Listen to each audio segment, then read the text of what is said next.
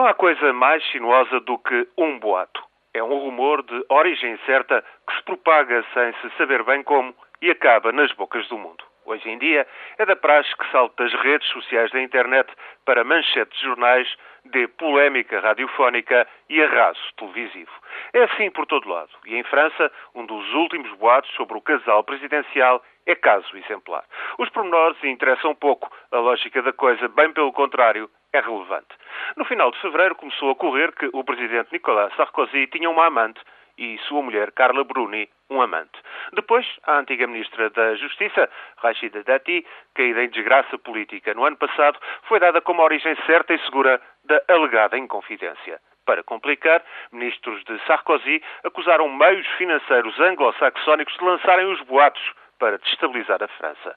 O advogado pessoal do presidente falou de uma cabala. Um assessor do presidente disse publicamente que a antiga ministra da Justiça nunca mais poria os pés no Eliseu. Os serviços de informações investigaram o caso. Um jornal que alojava um blog que tocara no assunto apresentou queixa contra o internauta e a polícia acabou por abrir um inquérito. A ex-ministra da Justiça veio então proclamar a sua inocência. A própria mulher do presidente também deu esta semana uma entrevista. Disse a senhora Bruni que era tudo mentira, que ela e o marido até continuavam amigos da antiga ministra da Justiça e que nunca teria havido qualquer investigação sobre a pertença conspiração. Logo de seguida, o chefe dos serviços de informações, que zela pela segurança do Estado, veio desmentir ele próprio a primeira-dama. Houve investigação da contra-espionagem francesa sobre a origem dos boatos, mas agora o que está a correr é um inquérito judicial. Desordem assinalável, portanto, logo numa altura em que o presidente Sarkozy passa por um mau momento político e procura ultrapassar uma estrondosa derrota da direita nas eleições regionais do mês passado. Mas acabou por ser o próprio presidente, seus ministros e assessores que transformaram o boato num assunto de Estado. Sarkozy fez valer da política espetáculo de confidências pessoais e familiares na conquista do Eliseu.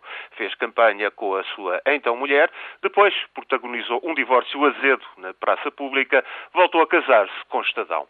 Isto num país que tinha por tradição ignorar publicamente histórias de alcova.